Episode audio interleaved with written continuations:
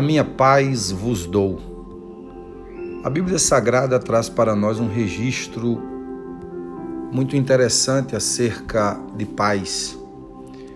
Ele está no Evangelho segundo escreveu João, capítulo 14, versículo 27. Palavras proferidas por Cristo.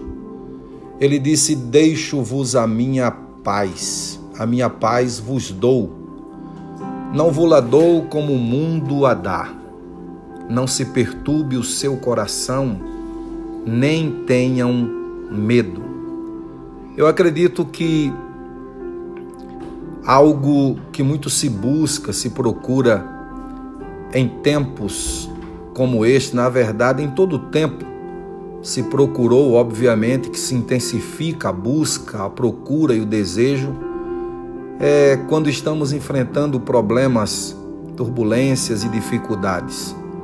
Existe uma busca acirrada pela paz. Algumas pessoas tentam comprar a paz, lutam de todas as formas e usam todos os meios para procurar a verdadeira paz. Mas que paz é esta? Existe uma expressão é muito conhecida, a Pax Romana.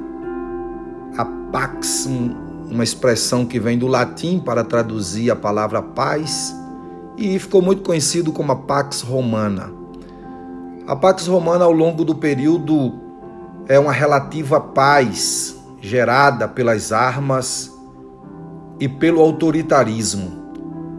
É, é esse entendimento que algumas pessoas têm, que a paz se faz pelo poder do autoritarismo e usando os meios das armas para se impor a paz.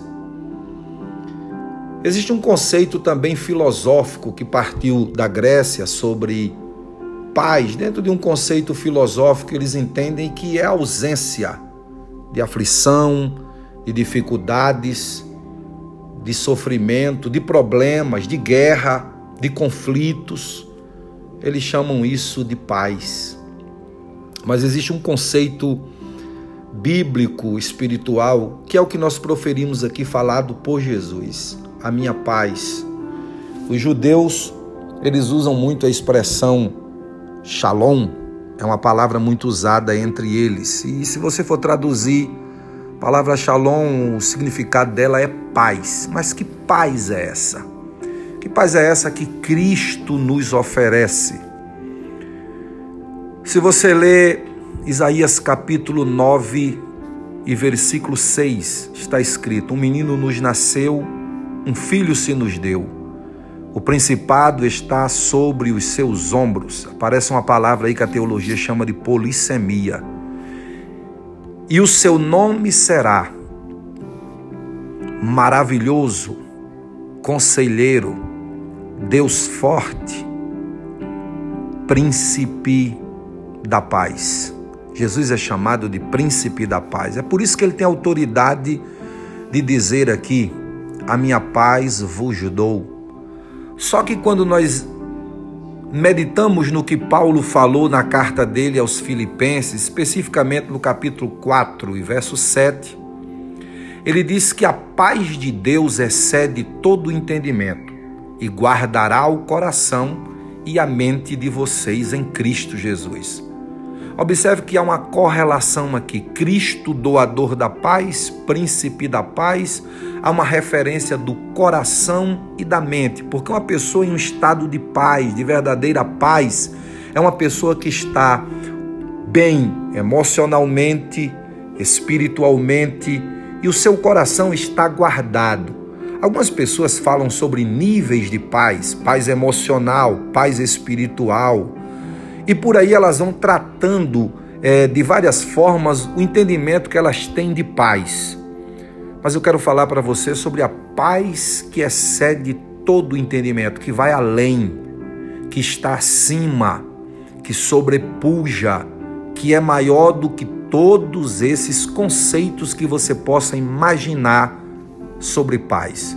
Não importa se você está no meio de uma guerra, é possível ter paz. Não importa se você está enfrentando as dificuldades mais difíceis que você já enfrentou na sua vida, é possível ter paz, porque Jesus é o príncipe da paz, o doador da paz, e essa paz, independente dos fatores exteriores, ela predomina no seu interior. É por isso que a palavra de Cristo é que a paz que ele tem para te dar é maior do que todas as coisas, porque é uma paz interior.